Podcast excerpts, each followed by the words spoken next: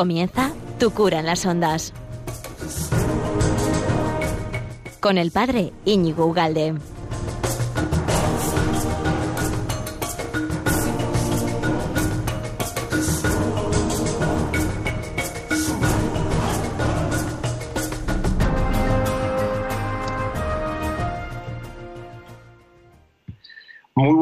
Amigo de Radio María. ¿Qué tal estás? Estamos encantados de estar juntos este día estupendo, este jueves quincenal que estamos aquí eh, durante hace, bueno, hace tantísimo tiempo.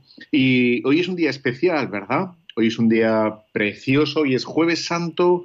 Hoy celebramos y nos alegramos y damos gracias y vibramos por este, este regalo que nos hace Dios a, la, es a la humanidad entera y que es la, Iglesia la depositaria de este regalazo, que es em, el sacerdocio ministerial, es la Eucaristía y está indisolublemente unido al mandato del amor, ¿no? de, la, de la caridad, que nos amemos unos a otros. Están los tres entrelazados, son inseparables y son necesarios. Eh, el uno llama al otro, el otro al uno, y están diseñados, están pensados para alimentar, para iluminar al mundo entero.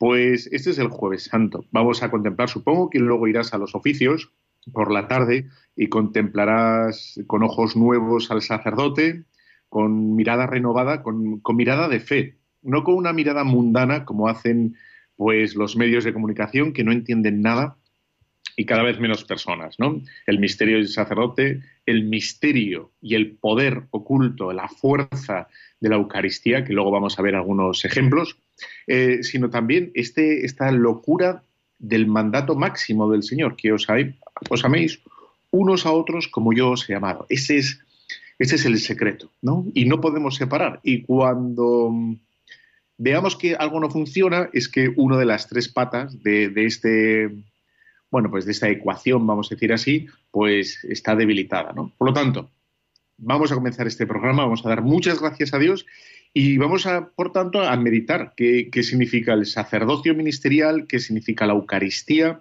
y luego el mandato este universal de, la caridad. Y al final, pues tendremos un ratito de, llamada si queréis. Bueno, pues el sacerdote. El sacerdote, ¿qué es un sacerdote? ¿Qué es el sacerdocio?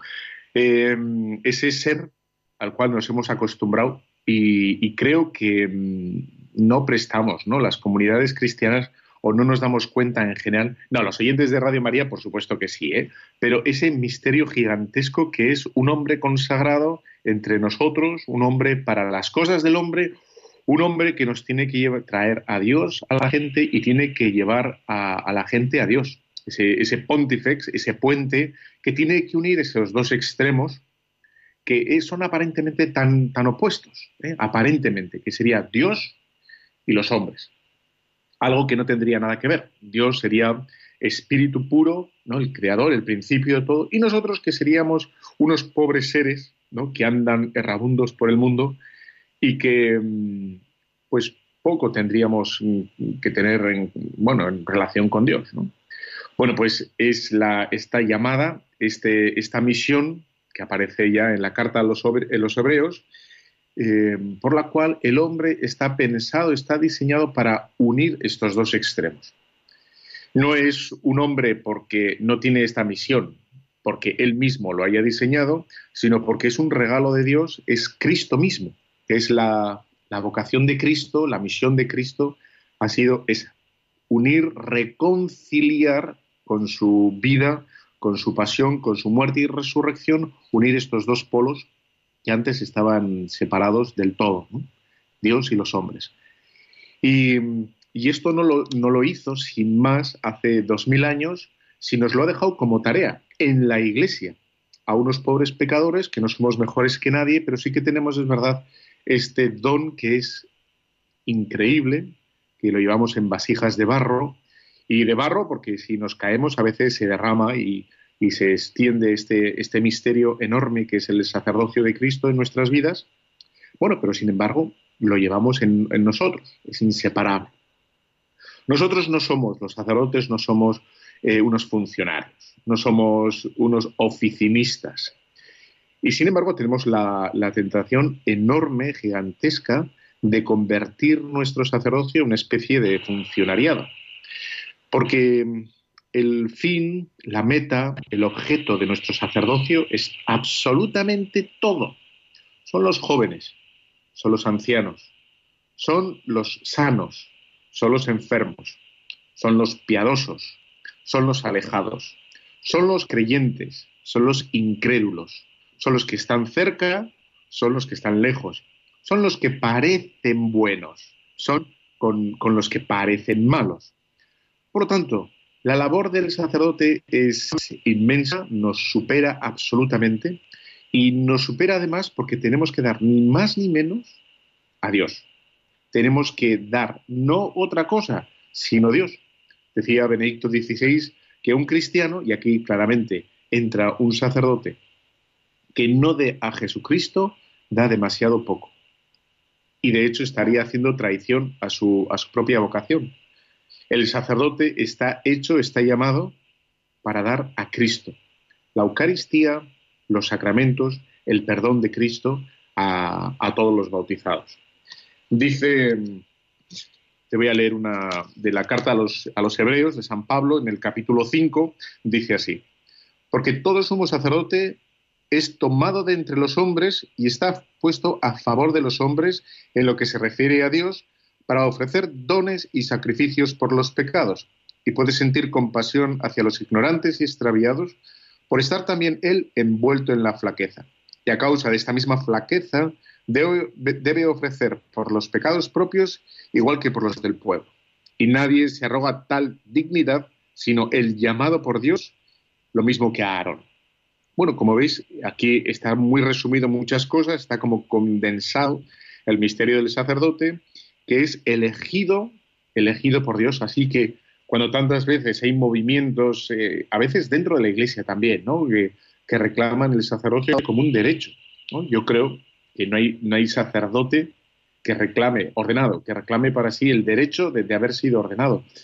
Yo creo que todos lo vivimos, me ha puesto el cuello, que todos lo vivimos como un regalo inmerecido del cielo al cual damos gracias ninguno se ha acercado con la pretensión, con ¿no? De, tengo derecho a este regalo, eh, iglesia, tú o iglesia, dámelo, ¿eh?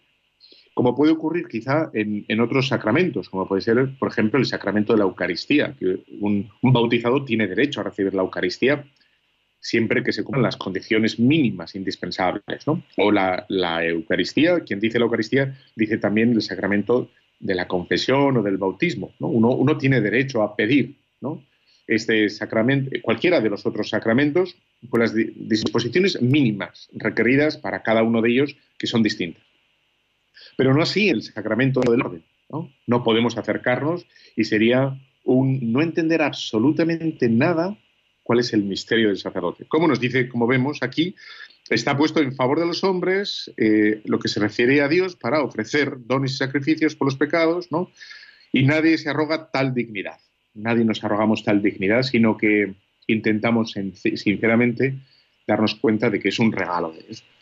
Vemos aquí que dice esto tan, tan alejado de la mentalidad actual, ¿no? Está puesto entre los hombres, a favor de los hombres, para ofrecer sacrificios. No esta palabra que es tan antipática en el mundo moderno de los sacrificios. Bueno, aunque la oímos muchas veces y sobre todo que, bueno, pues la gente habitual a la Eucaristía, pues lleva oyendo al menos 40 días, ¿no? Que ofrecer al Señor ayunos, penitencias, limosnas, oraciones. Pero sí, sí que es verdad que la cultura moderna, la palabra sacrificio se ha quedado es, no tiene ningún sentido, tal y como lo entienden las Sagradas Escrituras. Porque la gente entiende que se pueden hacer sacrificios para aprender inglés, eh, para progresar en el trabajo, para mm, cualquier cosa, ¿no? Incluso para unas cicatrices enormes al someterse a, mm, bueno, pues lo que puede ser una intervención quirúrgica para estar más guapo, etcétera, etcétera. Pero un sacrificio gratuito, sin más, por, por amor a Dios, Una ofrenda que no lleva a ningún sitio, aparentemente, sino hecha solo por, Dios y para Dios, pues eso es algo que el mundo moderno no lo entiende y lo, le, repugna. Y sin embargo, este es el sentido último de, la palabra sacrificio y que va a hacer Jesús de, modo pues perfecto. En el Antiguo Testamento se nos habla de, ofrendas, ¿no? De dar las mejores, las mejores piezas del ganado, las primeras y sanas, al, a Dios. Y vemos que esas primicias, sean en el mundo eh, del cultivo o del, bueno, del mundo ganadero, pues tenía el sentido de agradecer a Dios todos los frutos y todos los bienes que les habían dado. Y tenían que, dar como sacrificio un, bueno, pues un, una res, ¿no? Un macho sin defecto, sin ninguna tara, y tenían que sacrificarla a Dios. Y cosa que el mundo moderno diría, pero, pero si estás sano, ¿por qué lo matas? ¿No? Pues precisamente era para constituir con este gesto una confesión de que el Señor me lo da, el Señor me lo quita, del Señor es absolutamente todo y yo me confío absolutamente a Él. Yo no hago cálculos con mis, bueno, cultivos o, cuando hago una recolección, sino que, bueno, me fío absolutamente de Dios y le devuelvo todo, absolutamente todo. Pues esta es, esta es la idea primera de, de los sacrificios, este reconocer a Dios como, como el principio de vida, como el principio sustentador de mi vida, y por lo tanto yo en un reconocimiento, en un gesto. Yo me desprendo de todo ello y se lo devuelvo al Señor con, bueno, pues con, una confianza absoluta. Es verdad que vamos a ver en el Antiguo Testamento un abuso de este gesto hasta, hasta que se digo un abuso porque se va, se va a volver mecánico, se va a volver algo, digamos, rutinario, por el cual ya se van a olvidar de este gesto interno, este movimiento espiritual de reconocer a Dios todos los frutos, todos los beneficios que de Él vienen, y va a ser sin más un rito, un rito vacío, incluso va a ser un rito que va a contradecir el sentido primero por el cual se había eh, constituido se había mm, promulgado, ese reconocimiento de Dios como principio de todo. Y, va a hacer Dios mismo, lo tenemos en el profeta Amós, capítulo 5, versículo 21, va, a decir él mismo que detesta estos sacrificios, porque mm, lo único que hacemos es buscarnos a nosotros mismos, en el Antiguo Testamento, ¿eh? buscarnos a nosotros mismos eh, y nos miramos a nosotros mismos complacidos en nuestros sacrificios. De tal manera que no sería un gesto de humildad, sino todo lo contrario, de soberbia. Sería un gesto por el cual nosotros eh, nos daríamos por satisfechos para con Dios, diciendo, bueno, pues esto te lo doy, esto te lo ofrezco, ya te he dado lo que mereces y ahora yo a mi vida. Bueno, pues esto sería un, error, un, bueno, un no entender qué nos pide el Señor, ¿no? Bueno, hoy estamos en el día del, sacerdocio, jueves santo, aquí eh, tu cura en las ondas, eh, y estamos celebrando el misterio de la Eucaristía, el misterio del sacerdocio y este mandato del amor. Hay esta canción que vamos a poner, este corte, que se, que se titula Solamente una vez, que me encanta. Eh, no sé si sabes el origen de esta canción, pero se, bueno, se compuso en, en 1944, es un bolero precioso, y que se lo dedicó eh, José Mújica, que este es el, el, autor, a un amigo suyo, ¿eh? que se metió sacerdote. Y lo que viene a decir precisamente la canción es eh, este sacrificio, este movimiento de ofrecernos a nosotros mismos, que es lo que espera Dios, ¿no? Y lo veremos ahora en la segunda parte del programa. Hemos empezado con el Antiguo Testamento, acabaremos en el Nuevo, evidentemente. Bueno, pues es, es, lo que detalla o lo que canta, pues que me parece preciosa esta canción, este bolero, y que es lo que espera el Señor, ¿no? Ofrecernos de modo nuevo, de modo gratuito y joven, ¿no? sin, sin condiciones, absolutamente a Dios. Vamos a escuchar este bolero y seguimos después.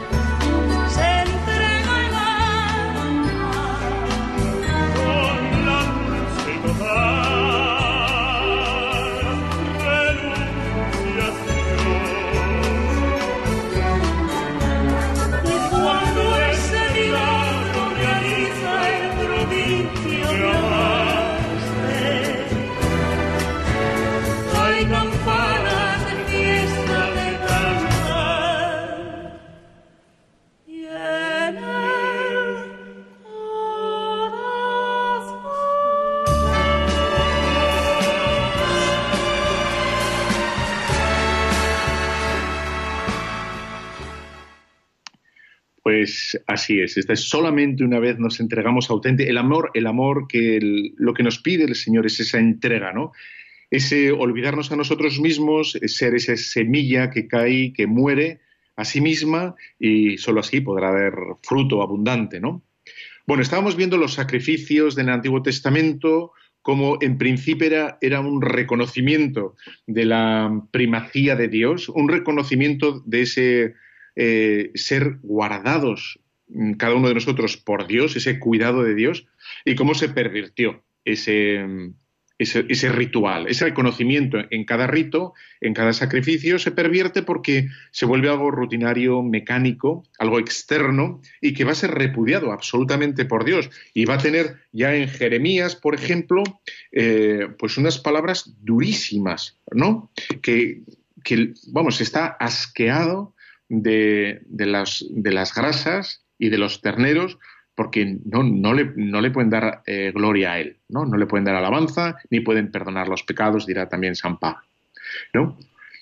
llega el Nuevo Testamento y Nuevo Testamento siguen siendo ellos judíos, sigue habiendo ese ritual en el Nuevo Testamento y, y es Jesús quien nos dice, dice, si vosotros que sois malos y sabéis dar cosas buenas. Aquí este es un, texto que me parecía muy interesante. Jesús nos dice algo que si lo dijera tu párroco en la misa, seguro le, correríais a boinazos. ¿eh? Si el párroco saliera al ambón hoy os dijera, y vosotros que sois malos, y diría, pero este quién se ha creído que es, ¿no? Bueno, pues no nos lo dice el párroco de turno, sino nos lo dice Jesús, ¿no? Y vosotros que siendo malos sabéis dar cosas buenas, ¿eh? Y entonces nos dice cómo aquí tenemos una enfermedad nosotros, estamos esa inclinación al pecado y nos cuesta hacer las cosas enterizamente bien, enterizamente de forma gratuita a Dios, ¿no? Con un corazón indiviso. Eh, nos cuesta muchísimo y siempre o muchas veces nos guardamos una parte del corazón. Incluso a veces nos guardamos la propia satisfacción del, cumplir, del deber cumplido. ¿no? Y vemos tanta gente que si el deber cumplido cuesta, es fatigoso, a la larga eh, acaba eh, abandonando. Porque, bueno, el deber a veces puede ser arduo, puede ser complicado y puede uno labrarse y granjarse, eh, granjearse, perdón, enemistades. Y entonces uno olvida, se olvida de, de, hacer las cosas bien, ¿no?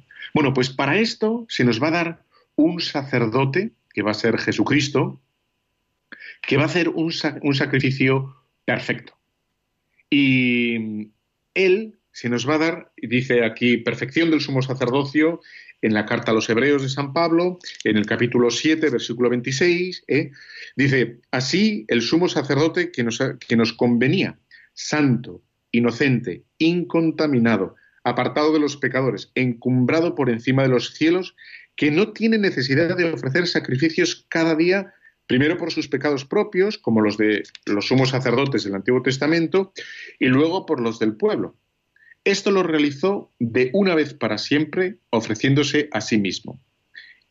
Bueno, pues este es el sacrificio que hace Jesús, un sacrificio que es él mismo el oferente, él es el sacerdote, y él es además la víctima.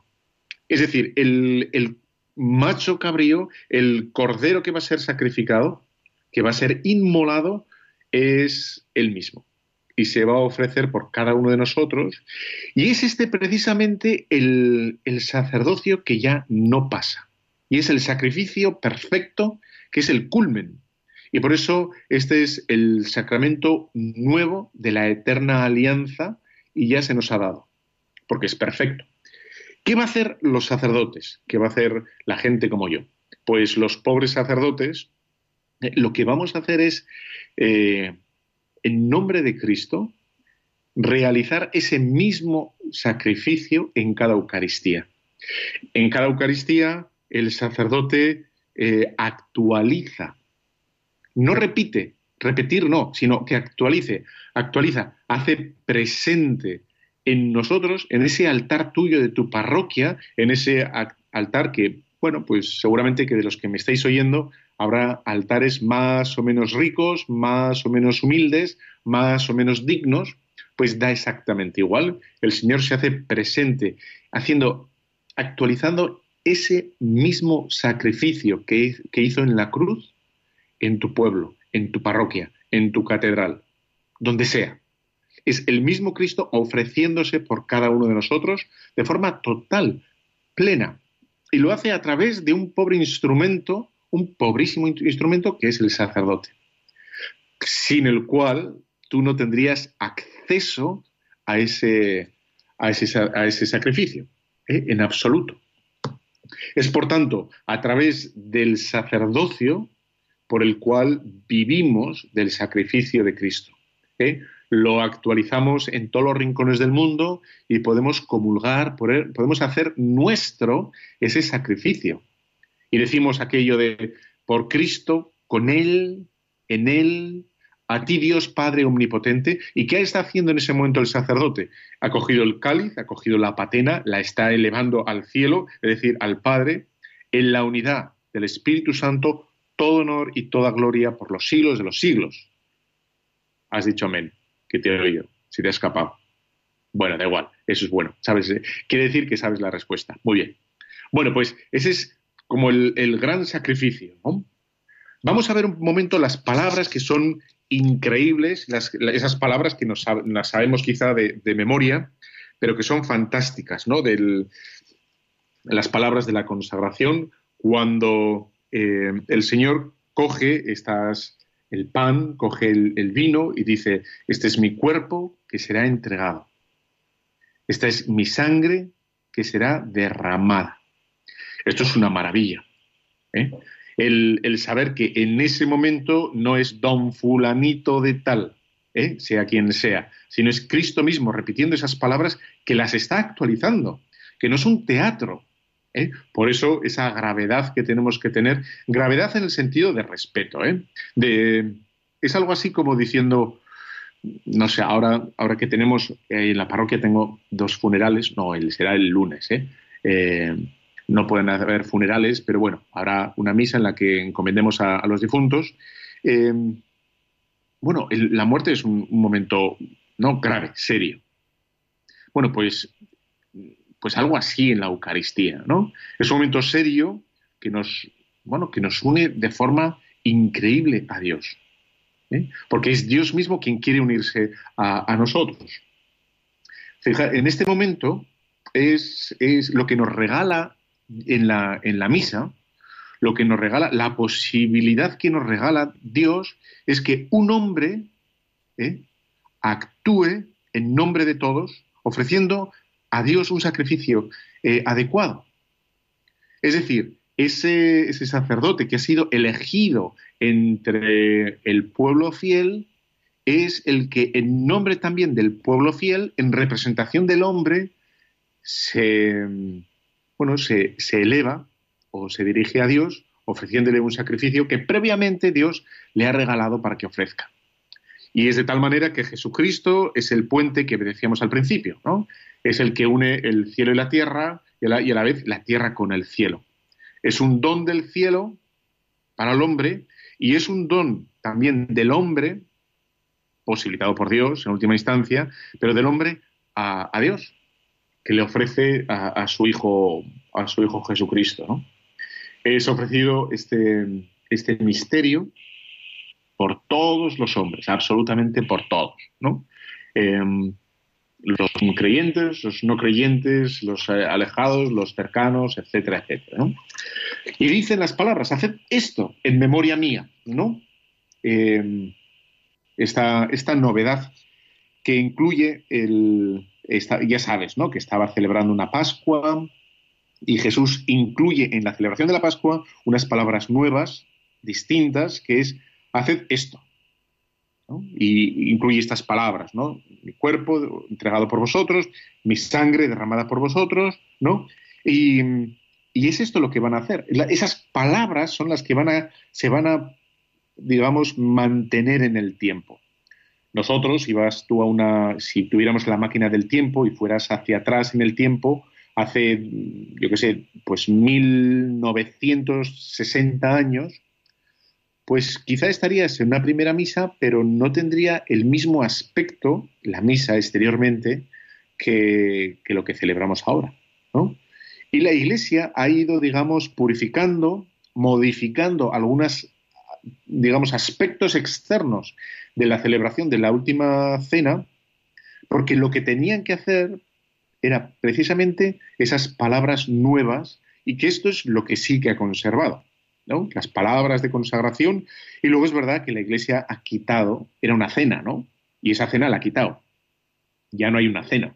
Es más, ahora se nos pide ayuno, se nos pide una hora de ayuno, ¿no? Bueno, no solo ha quitado, digamos, el aspecto em, de cena, sino que ha añadido las lecturas, ¿no? Porque propiamente en aquella celebración no había lecturas. La Iglesia mantiene el mandato de celebrar, de decir estas palabras, pero lo han reconfigurado para que lleguemos a la consagración del mejor modo posible, ¿eh? el mejor, del, que seamos conscientes del mejor modo posible de lo que se está celebrando y así podernos unirnos a ese sacrificio espiritual para que no nos pase lo que les pasaba al Antiguo Testamento, que lo vivían de forma, digamos, eh, repetitiva. ¿No? externa, una, cosa sin, vibración interior.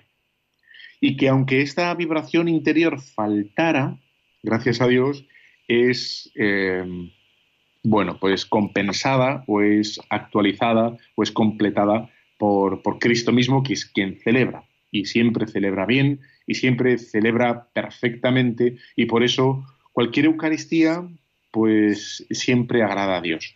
Porque es Cristo, su Hijo, quien celebra y quien la ofrece. Esto es una maravilla. Bueno, vamos a hacer una otra pequeña pausa. Vamos a dejar, te dejo con este, este corte que me encanta desde una película y que tiene la melodía, tiene bastante como de. expresa muy bien el misterio que es Dios y expresa también muy bien el misterio que es la Eucaristía. Vamos allá.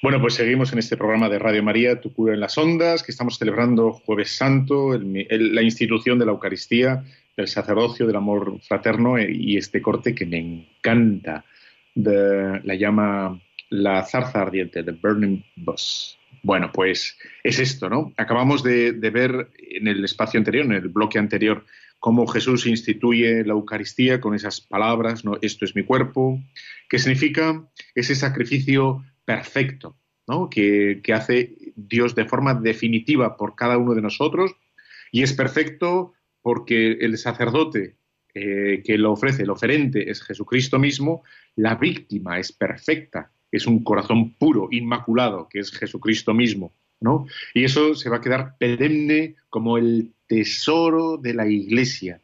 Es lo que necesitamos, ¿eh? ese sacrificio y volver a Él y aprender de él y beber de él. Bueno, pues si vamos al capítulo 17 del Evangelio de San Juan, San Juan es el, único evangelista que no, no nos eh, relata, digamos, la institución de la Eucaristía. ¿no? San Juan es, digamos, el último de los evangelistas, ya conoce los otros evangelios y por tanto no se repite ya sabe que existen esos relatos que andan por ahí pululando. Entonces él le da una vuelta al, relato de la última cena y lo que sí nos va a transmitir es, vamos a decir así, el interior. ¿Qué, es lo que emanaba, qué es lo que tenía Jesús en el corazón? Y nos lo deja en la oración sacerdotal. ¿eh? Nos, lo, nos lo transmite.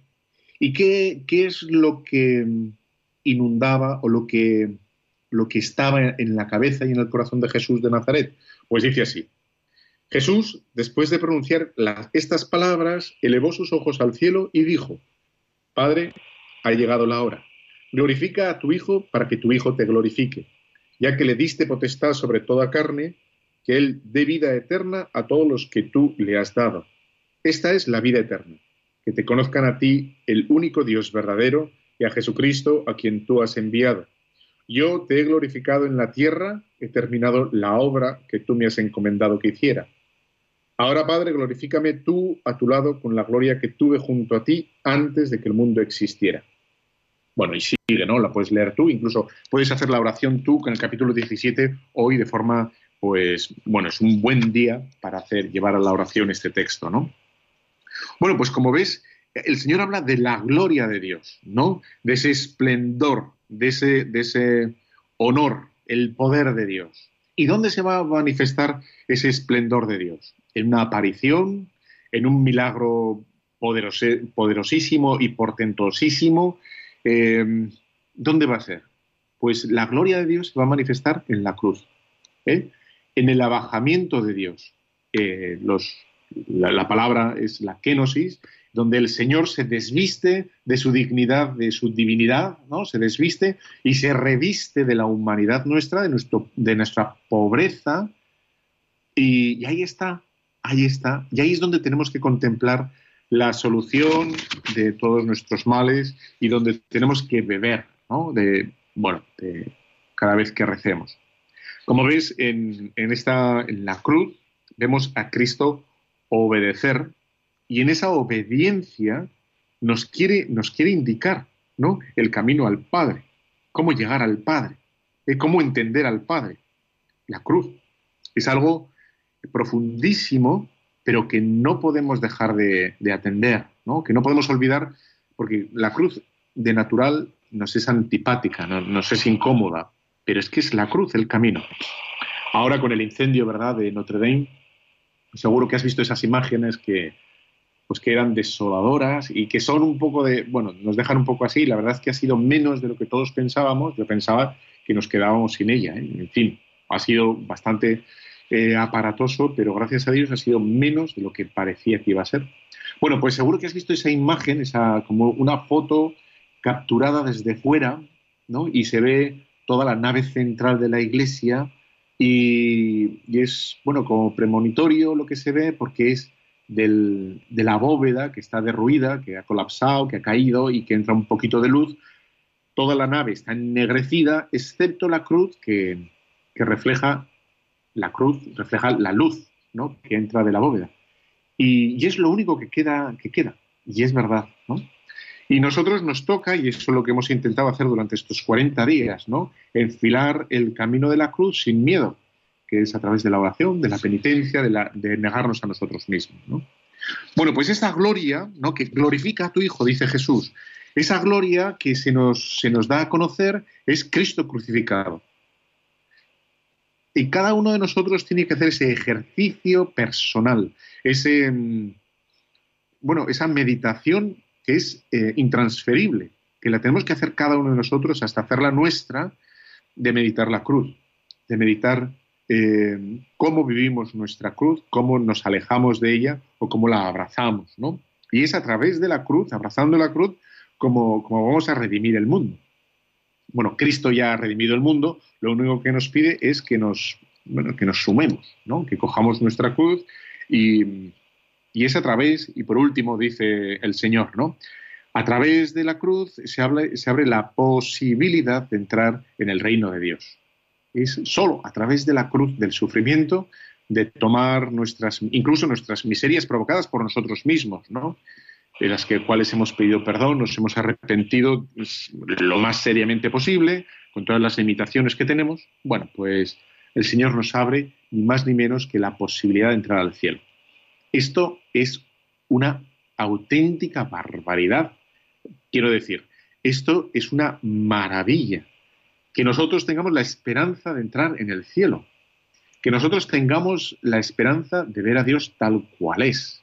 ¿eh?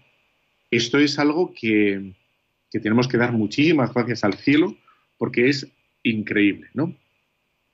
Bueno, pues Jesús en esta oración sacerdotal va tocando como cuatro temas, ¿no? Que podríamos dividirlos en, estos. Primero, esta es la vida eterna. El Señor habla de una vida, de una vida eterna. El mundo moderno que habla de, la vida, pero es la vida presente, la vida actual, el momentito, ¿no? El momentín que, no pase el momento, disfruta el momento, el placer, la satisfacción, ¿no? El querer, el querer vivir a tope, pues precisamente eh, Dios nos habla de otra vida distinta, que es la vida eterna, la que no pasa nunca. El momento pasa, el momento se desvanece, el momento es como intentar, ¿verdad?, eh, almacenar agua con las manos. Es imposible, ¿no? Se al final se acaba escurriendo. Bueno, pues lo que se nos se los invita, eh, lo que nos invita Jesús, es a la vida espiritual, que en definitiva es el conocimiento de quién es Dios. Y conociendo a Dios, ¿eh? nos conocemos a nosotros mismos. Y por eso eso es capaz de fundar y de orientar y de garantizar toda una existencia al conocer quién es Dios, Padre, ¿eh? Eh, un, buen Padre que, nos quiere, nos, reconocemos a nosotros como hijos. Y por lo tanto, queridos, anhelados, esperados, cuidados por el mismísimo Dios. Se nos ofrece como salvación, fíjate, ¿eh? una relación. No se nos ofrece una fórmula mágica ni, un rito.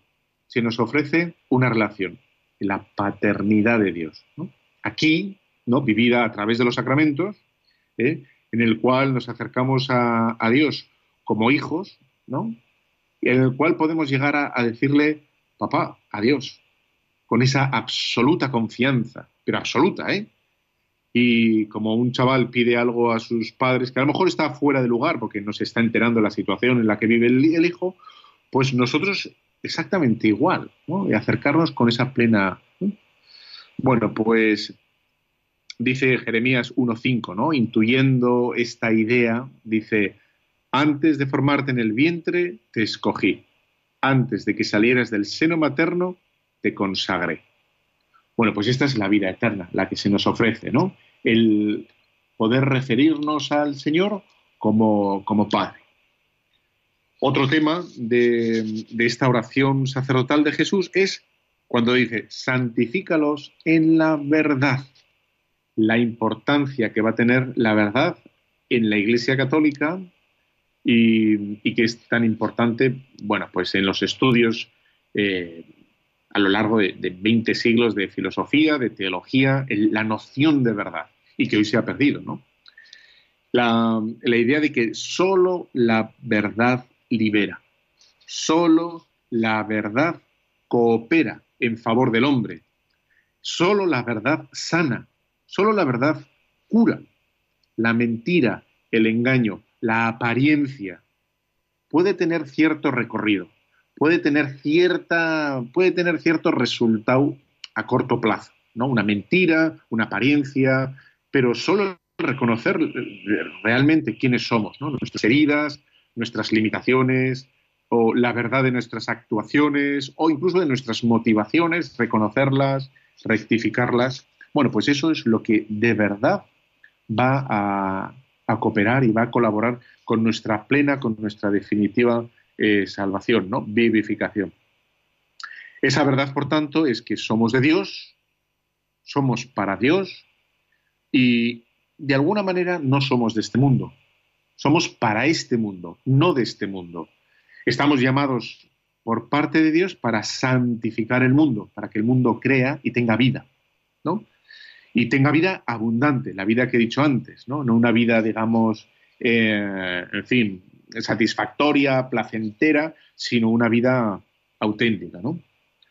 Y dice en la otra, la tercera petición de Jesús en esta, bueno, en esta oración sacerdotal es, les he dado a conocer tu nombre. ¿eh? Les he dado a conocer tu nombre. Nosotros, gracias a Dios, podemos llamar a Dios Padre.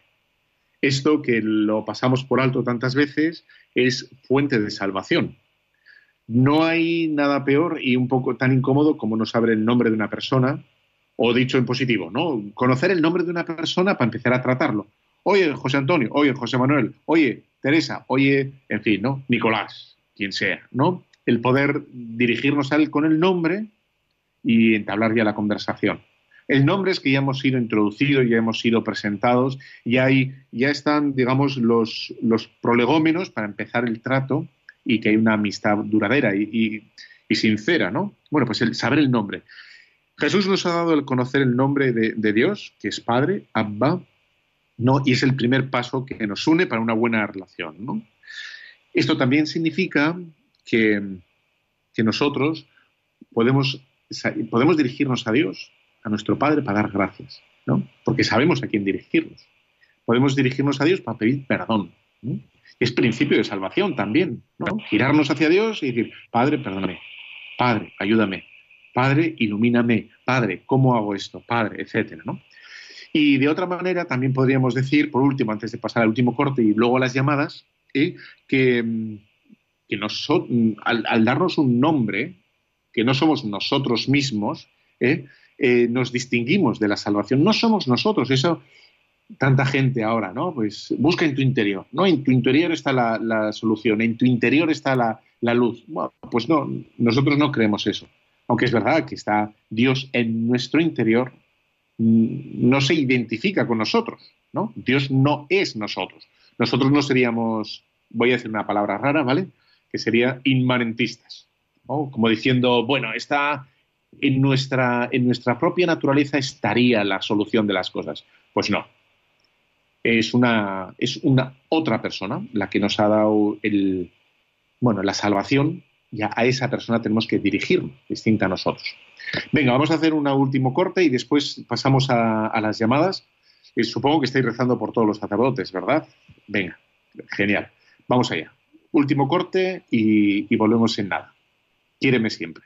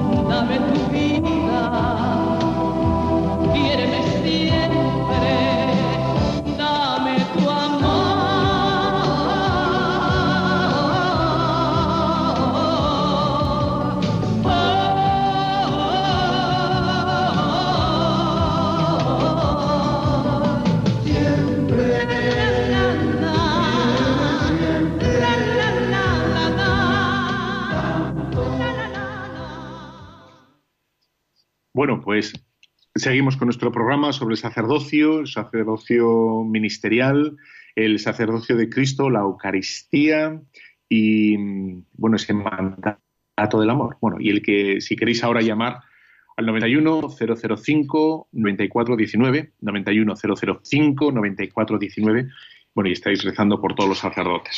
Bueno, pues el, ese don que nos ha dado Jesucristo, que nos une con el Padre, que nos posibilita eh, vivir como Cristo, y es, una posibilidad real, no remota o, teórica, y que nos pide, ¿no? Ese es el fin de todo, es para que todos sean uno, que es la última petición que hace Jesús en, en, la, oración, ¿no? Nos llaman de Navarra. Susana, ¿qué tal estás? Bien, bien, gracias. Qué alegría. bien es que la verdad es que me llamaban a, la misma al mismo a la misma vez me ha llamado aquí a casa pero digo bueno que le quería decir eh, que mm, eh, yo eh, a ver que a veces dicen en la iglesia en la Eucaristía y otras veces no dicen que le ofrece este sacrificio vivo y santo desde donde sale el sol hasta el ocaso. Sí ese es el, el canon romano sí es que a mí eso me encanta, pero hay veces que lo dicen y otras veces que no. Claro, porque esos son... Sí. Y luego le quería preguntar también esto, que le doy muchas vueltas a esto de, del rito de Melquisedec, porque dice Jesús fue, el Señor fue eh, según el rito de Melquisedec. Sí, pues mira, te digo, en, en la iglesia, gracias a Dios, hay cinco plegarias cinco grandes oraciones para, para bueno, rezar, para realizar la, Sagrada Eucaristía. Y entonces en la primera es donde sale lo del donde, donde sale el sol hasta el ocaso. Generalmente por abreviar hacemos la dos, cosa que, bueno, espero que estos días la gente haga el primero, pero bueno, hará lo que quiera, ¿no? Y lo del rico, el rito de Melquisedec, eh, Melquisedec es un personaje misterioso que sale en, en, el Génesis y que no tiene descendencia y es así, el sacerdocio de Cristo es totalmente nuevo, no procede del hombre, sino que viene del cielo. Va por ahí la, la interpretación. Dani, de Sarría. Dani, oh, Hola, buenos días. Opa. Mire, llamaba porque eh, en estos momentos de, reflexión de Semana Santa eh, me encontraba algo perdido entre lo que, lo que se ve, la opulencia, eh, todos estos gastos materiales que, que nos lleva de alguna manera a festejar y, a disfrutar también. esto, esta Semana Santa que es eh, con estos gastos un poco contradictoria, cómo, cómo lo podemos encajar desde la, desde la espiritualidad. Dices, dices los gastos en las celebraciones. ¿Perdón? ¿A qué, qué, gastos te refieres? En las celebraciones. Me refiero a, todos, no solamente los gastos, todo este ánimo consumista que tenemos, gastos en las celebraciones, eh, que ya no interpretamos eh, la Semana Santa desde la espiritualidad, sino que estamos eh, de alguna manera eh, festejando algo que quizá ya no sabemos mm, interpretar correctamente con, con todas con todo estos bueno con todos estos gastos que estaba que estaba diciendo no yo recuerdo por ejemplo un pasaje de la Biblia en el cual Jesús entra al entra al templo y lo ve rodeado de mercaderes y, y bueno él eh, lo que hace es destrozarlo todo porque para él es la casa de su padre la casa del Señor y, no un lugar de, intercambio, de, hacer dinero, de, consumo, de y es algo que es contradictorio en los días de hoy y ostras mm, mm, me, me, mm, me, propone una reflexión no sé cómo lo veríais vosotros qué consejo me podéis dar para ver esta esta doble moral de la Semana Santa o, esta muy bien. No, o sea, con el Señor no tengas nunca miedo en gastar, sin miedo, porque si realmente nos lleva el Señor el gasto, eh, el Señor luego nos dirá que hay que repartir. ¿eh? Em, es, la Iglesia la que está presente en todos los continentes, con miles y miles de misioneros, que en las colectas recoge dinero de vuestros bolsillos y los lleva a los, todos los rincones del planeta. Eh, lo hace desde catedrales preciosas y hasta en, digamos, en bajeras. eh, bueno, pues da igual. Hay, yo creo que hay dinero suficiente para todo y lo que tiene que haber, y eso es lo que hace la Iglesia, intenta hacer la Iglesia, es que haya generosidad suficiente para repartirlo. Eso de como enfocarnos demasiado en esto tiene que ser así o asado, y de bueno, cada uno que siga su espíritu, ¿no? Y su, su bueno, pues como el carisma de por, dónde tiene que trabajar él personalmente. Y yo creo que cabemos todos, ¿no? Hay gente que es más artística, hay gente que le da más por lo solidario, hay gente que le da más por lo místico. Bueno, todos cabemos y eso es el, digamos, la variación de cada uno de nosotros. María de Vigo, no sé si sigues ahí. Sí, padre, aquí sigo. Gracias por el programa. Bueno, eh, yo quería, mm, llamo mm, por Primero, para pedir por los sacerdotes, que el Señor, vamos, que todos pidamos por la santificación de los sacerdotes, que les, digamos, de alguna manera, venerar solo se venera, bueno, se adora a Dios, se venera a la Virgen, pero a los sacerdotes, en cierto modo, creo que también merecen nuestra veneración en el sentido del trato muy respetuoso. y, y, a mí, eh, yo soy partidaria de que a todos los sacerdotes se les debería de llamar no por su nombre, don fulano, no, padre. Bueno, pero aparte de eso, eh, refiriéndome un poco a lo que la anterior eh, persona ha llamado, este caballero, eh, yo creo que, a ver, los gastos en estas fechas creo que deben ser austeros, pero en el sentido austeros, pues de, de la alimentación, y no comprarnos caprichos y por otra parte el que pueda permitirse salir a un viaje a, contemplar las procesiones de Valladolid, eh, Andalucía. Yo digo Valladolid porque yo soy de Palencia, pero bueno, pero también quiero mm, pedir oraciones a las personas que estén escuchando, incluso a usted. Eh, pido eh, que el Señor, en su infinita misericordia, porque no soy digna de hacer esa petición, la vocación para un hijo y un nieto. No, pide, pide, claro que sí, tú pide. Luego otra cosa es que sí, eso es lo que hay que hacer, pedir muchísimo por las vocaciones y, Yo es que me considero indigna de que Dios me conceda esa gracia, pero Dios es Dios y lo que quiere lo hace. Sí, efectivamente, somos todos indignos, pero Dios es mayor que nuestra indignidad, así que no te, no, no te agobies por eso, pide. Sergio de León. Muy buena, Sergio. Sí, buenas tardes, paz y bien. Paz y bien. Sí, nada, muy Santa Semana Santa, rápidamente. Que desechemos el mí y que si el Señor tiene piedad, que sea de nosotros, de todos. Si pedimos por todos y todo para todos, porque si no, estamos fallando en la base. En amarás a Dios todas las cosas y al prójimo como a ti mismo. El mí tiene que ser nosotros, siempre. Señor, asistiendo nuestra, en mi última agonía. No, nuestras últimas agonías. Vamos incluidos usted y yo, y todos. Gracias, Padre bien. A vosotros, Sergio. Pues sí, es verdad, pero eso es eh, seguramente que Sergio, que eso no lo dices ahora, sino que ha sido después de mucho tiempo que lo has ido descubriendo. Y el Señor no tiene plan en cinco minutos para cada uno de nosotros, sino que gracias a Dios bueno, poco a poco, con infinita paciencia, nos va trayendo, nos va modelando y si nosotros nos dejamos, pues al final, pues cada día vamos viendo con mayor profundidad el misterio de, Dios y de la Semana Santa y no hay que, hay que irse ya, hay que irse. Bueno, pues que recéis mucho por, por, los sacerdotes para que vengan cada día más. Necesitamos muchísimos, eh, muchísimos, para poder atenderos cada día mejor. Luego nos tenéis que sostener con vuestras oraciones y luego vivir la Eucaristía cada día como si fuera el último, el último día que es el gran regalo. Bueno, pues os dejo hasta el próximo día, dentro de 15 días, con la bendición de Dios Todopoderoso, Padre, Hijo y Espíritu Santo, descienda sobre cada uno de los superoyentes de Radio María. Amén. Viva los sacerdotes. Aupai.